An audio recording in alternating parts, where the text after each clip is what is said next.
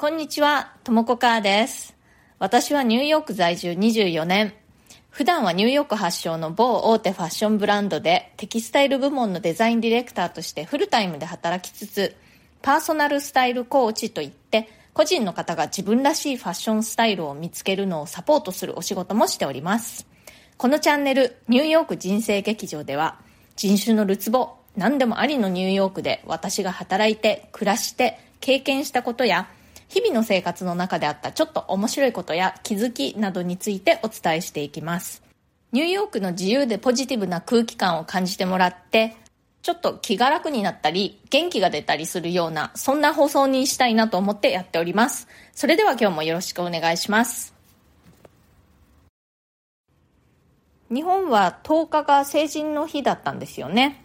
日本では20歳がそういう成人ということですごく大きな意味を持つ節目の年なんですけれども、アメリカではですね、21歳っていうのがなぜか、あの、節目の年なんですね。二十歳ってね、アメリカであんまりそんなに重要視されていないんですよ。アメリカの選挙権は18歳からなんですけれども、えっ、ー、と、お酒をね、飲み始めていいのが21歳なんですね。で、21歳になると大人になったみたいな感じでお祝いしたりするわけです。まあ、あのね、アメリカは州によってちょっとずつ法律が違ったりするので、あの、19歳だとか、そういうあの、20歳以下でもお酒を飲み始めていい州っていうのも、本当に一つ二つあるみたいなんですけれども、まあ、ほとんどの州で21歳から飲酒 OK ということになっています。なので、20歳でお酒飲んじゃダメなんですよ。で、あの、お酒をね、購入するときは、ちゃんとあの、身分証明書とかをの提示を求められて、21歳以上であるかどうかというのを確認されたりするんですけれども、私がニューヨークに引っ越してきた時っても20代後半だったんですね。それでも、そのお酒買う時にね、ID の提示をよく求められていましたね。アジア人ってやっぱりちょっと若く見えるんですよね。まあ、そういうこともあって、結構長い間、そのお酒を買うときは ID の提示を求められていたんですけれども、まあさすがにね、もうこんな中年になったら全然その ID 見せてくださいなんて言われなくなって、まあそりゃそっかっていう感じですね。私、二十歳の頃は、え東京で大学生をしていたんですけれども、成人式にはね、行ってないんですよ。私ね、こう、なんか、大勢の人がみんなやって、こう、やるようなことっていうのに、こう、反発しがちな性格というか、なんか、興味がないというか、そんな感じで、もう晴れ着も着なかったんですね。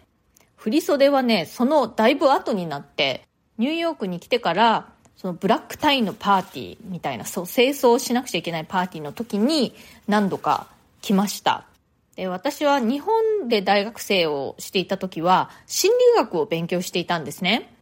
今はね、こうやってもう長いことニューヨークのファッション業界でデザイナーの仕事をしているわけなんですけれども、まあ、その頃は、あの、そうやって将来ね、海外に住むとか、ましてやニューヨークに住むとか、あとはあのファッション業界で働くとかデザインを仕事にするなんていうことは夢にも思いませんでしたね、本当に。当時私はそうやって心理学を学校で勉強しながら、えー、サークルはバンドのサークルに入っていて、バイトは家庭教師のバイトをしていましたね。将来の計画というのは、はっきり言ってね、全くありませんでした。考えても考えてもね、あの、何をやりたいか、何を仕事にしたいかというのが、全く思いつかなかったですね。当時は、あのまだこういうインターネットとかがない時代なんですよ。だから情報というのがとても限られていて、大学の先輩方の進路とか就職先を参考にするとか、まあ自分の本当に身の回りの人の例を見て、まあそれを参考にするという感じぐらいしかありませんでしたね。英語に関しては、私はその洋楽が好きだったという関係で、小学校高学年ぐらいから、中学校入る前ぐらいからずっと好きで、結構まあ得意な科目ではあったんですけれども、まあでもそんなにね、その急に海外で暮らせるほどには上手ではなかったですね。覚えているのが、その大学の英語の授業で、アメリカのテレビドラマを見て、その喋ってるセリフをね、全部書き取るっていう授業があったんですね。でその時に使われたドラマは、あのマイケル・ J・ フォックスが主演している「ファミリー・タイズ」というドラマだったことがすごく忘れられないんですけれどもとっても難しく感じまして、まあ、私だけじゃなくてそのクラスメートみんなすごく難しく感じて全然その書き取りできませんでしたね。まあそのくらいのレベルでした。それでもやっぱり英語が好きなので、あの、英検を受験したりね、英検もでも2級とかそんな感じだったかな。もはやそれすら覚えてないんですけれども、そんなことはしていましたね。いつか英語がちゃんと喋れるようになりたいっていうのは、ずっとこう細々とした夢というか、まああったんですね。で、英会話を習いに行ったりもしていたような気がします。NHK のあのラジオの英会話講座みたいなありますよね。そういうのを聞いてた時期もあったかなと思います。なんかいろんなことを試しては、まあしばらくやってやめてしまって、でまたいろいろチャレンジしてみたいなことをずっとやってましたね。本当に英語に関しては、なぜかずっと諦めきれず、細々と勉強を続けていたっていう感じですね。英字新聞をあの毎日読んでいた時期もありましたね。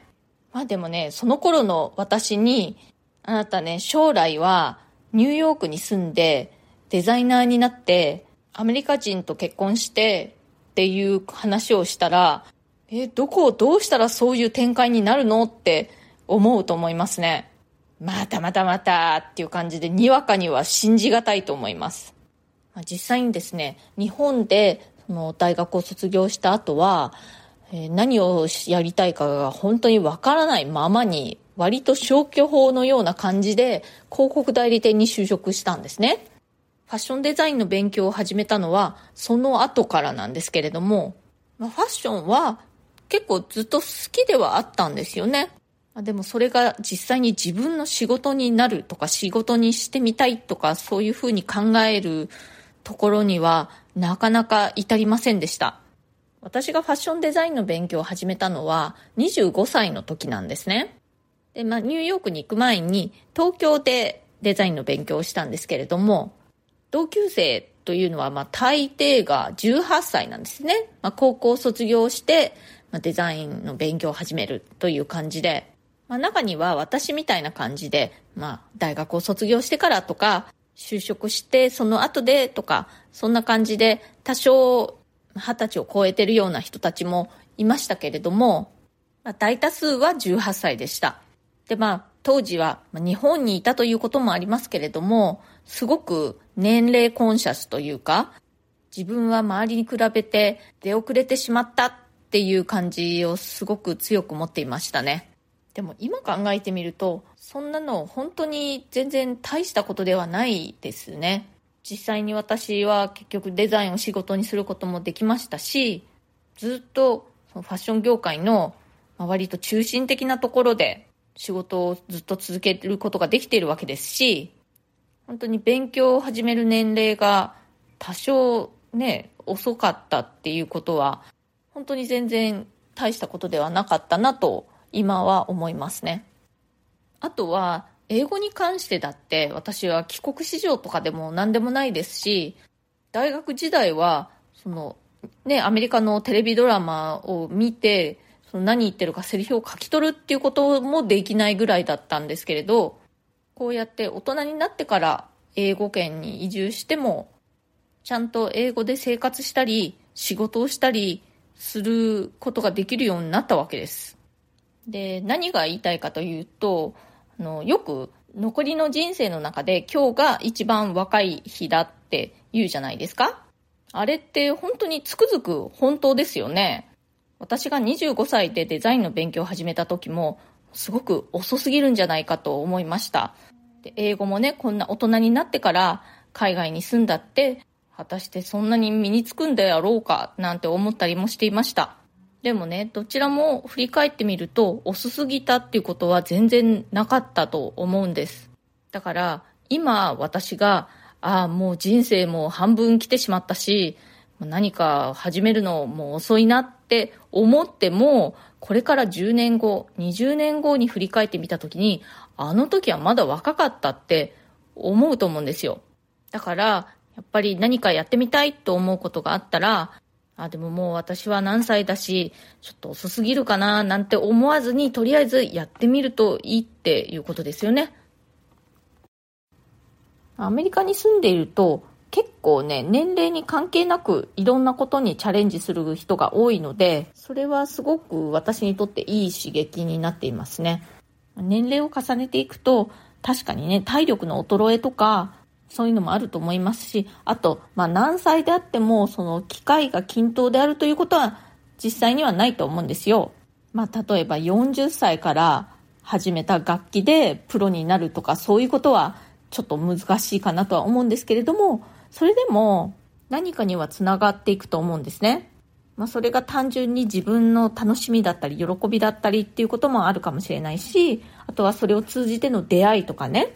必ず得られるものはあると思うんですよね。と、まあ私は自分に聞かせているわけです。日本って特にすごく年齢コンシャスというか年齢のことを気にするじゃないですか。だからもしこれをお聞きの皆さんの中で何かね、年齢を理由に躊躇していることがあったら、本当に遅すぎるのか無理なのかってちょっと考えてみてください。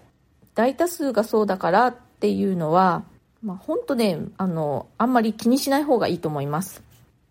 大多数がそうであろうがどうであろうがま、自分がね、その滅多にない例外みたいな感じになったっていいじゃないですか。自分が最年長でそれをやってる人になったって別にいいじゃないですか。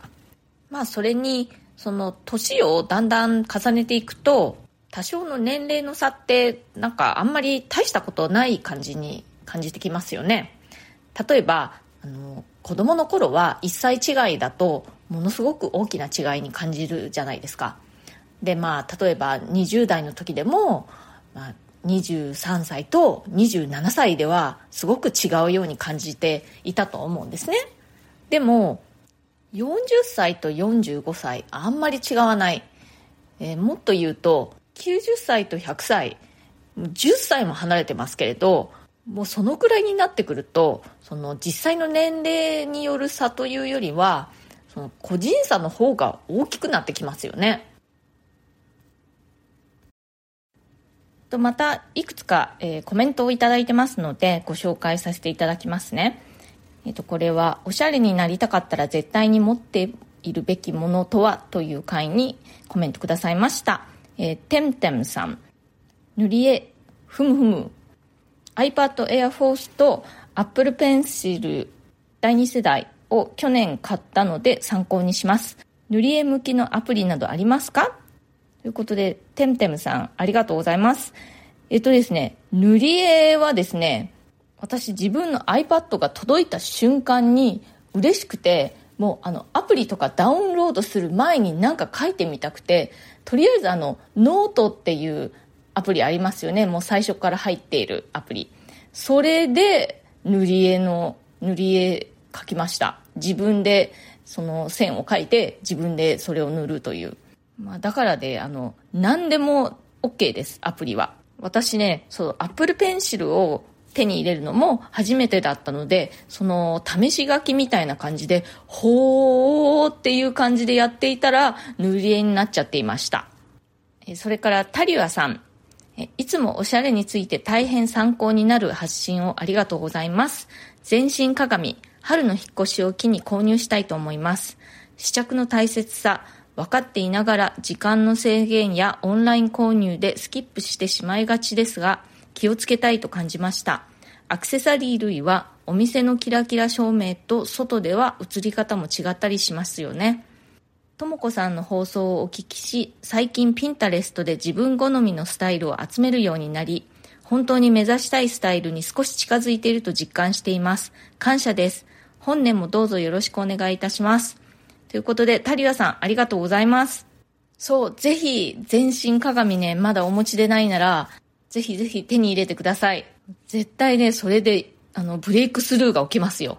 やっぱりね、おしゃれも、あの、練習なんですよね。実際に身につけてみて、で、それを、その姿を自分でちゃんと観察してみて、あ、もうちょっとこうした方がいいなとか、あ、こういうのって私にはあんまり合わないなとか、そういうプロセスがやっぱりどうしても必要だと思うんですね。ピンタレストでのその好きなスタイル集めもされているということで素晴らしいですね。本当にね、これね、やると自分の好きなもの、目指すところっていうのが本当にクリアになってくるし、今必要なアイテム、私に欠けているアイテムはこれだっていうのがね、見えてくるんですよ。あとね、実際にその集めた自分の好きな画像というのを見ていると、もう見ているだけで、なんかこう、気分がいいんですよね。そういう効果もあります。この画像集め、ピンタレストを使った画像集めについてもうちょっと、あの、詳しく知りたいなという方は、私のウェブサイトの方から無料動画セミナーというのを請求していただくと、その中でもうちょっと具体的にね、ちゃんと説明しています。私のウェブサイトですね、え www.myhappystyle.com というアドレスなんですけれども、えっ、ー、と、カタカナでね、Google 検索で myhappystyle って入れていただいても、私のサイトが一番最初に出てくるはずなので、そちらから見てみてください。えっ、ー、と、それから、白木夏子さん、えー、ボイシーパーソナリティのなっちゃんさんですね。えー、ともこさん、嬉しい。ありがとうございます。iPad でお絵描き、ほんと楽しくて、一個人的に、ともこさんが描かれた猫像を見てみたかったりして、楽しみにしてます。ということで、えー、夏子さん、ありがとうございます。私が猫図の絵を描くというのがなぜかバレていますね。何を描くって言ってなかったのに。まあでもね、あの、猫図ね、やっぱりこう、見ていると、すごくこう、愛しくて、あとなんかちょっと変な表情とか変なポーズとかしてたりしてね、そう、書きたくなるんですよね。あの、普通の紙のノートとかの切れっ端とかに、よくボールペンとかでね、ちっちゃくいたずら書きみたいな感じでよく猫ズの姿を描いてますけれど、ちゃんとした絵としてで猫ズを描いたことって今までないんですよ、実は。でも今回その iPad を手に入れて、何書こうかなと思った時に、やっぱり猫図書いてみたいなと思ったのは事実です。とりあえずね、今書いたのは、本当にその、どんなペンがあるのかなっていう感じの試し書きしつつの夫のその横顔みたいのを書いたのと、まあ、その辺にある椅子とかそういうのをなんかしゃって、それもまた今のところまだね、ほんと、ペン、どんなペンあるかとか、どんなエフェクトあるのかみたいな感じで、その試しという感じで書いたのと、あとは、私が幼稚園の時にやっていて、とっても大好きだった抽象画塗り絵、抽象塗り絵ですね。幼稚園の時にね、大好きだったその塗り絵、今やっても大好きでした。三つ子の魂100までにも程がありますね。と、そんな感じで今日はそろそろ終わりにしたいと思います。今日はね、あの、成人の日が近かったということもあって、私が二十歳の頃、どんな感じで過ごしていたのか、何を考えていたのか、それから、えー、物事を始めるのに、あんまりこう年齢にとらわれすぎなくてもいいんじゃないか、みたいなお話をしました。今日の放送が気に入ってくださったら、それから私の話をまた聞いてみてもいいなと思ってくださったら、ぜひチャンネルのフォローもよろしくお願いします。それから質問やリクエスト、相談なども受け付けていますので、コメント欄からか、または私のプロフィールのところに質問できるリンクというのを貼っていますので、そちらからでも OK ですので、気軽に送ってください。ニューヨークのこと、ファッションのこと、キャリアのこと、海外で暮らすこと、海外で働くこと、それ以外でも何でも OK ですよ。私にお答えできることであれば、この放送を通じてできるだけお返事していきます。今日も最後まで聞いてくださってありがとうございました。それではまた次回、ともこかーでした。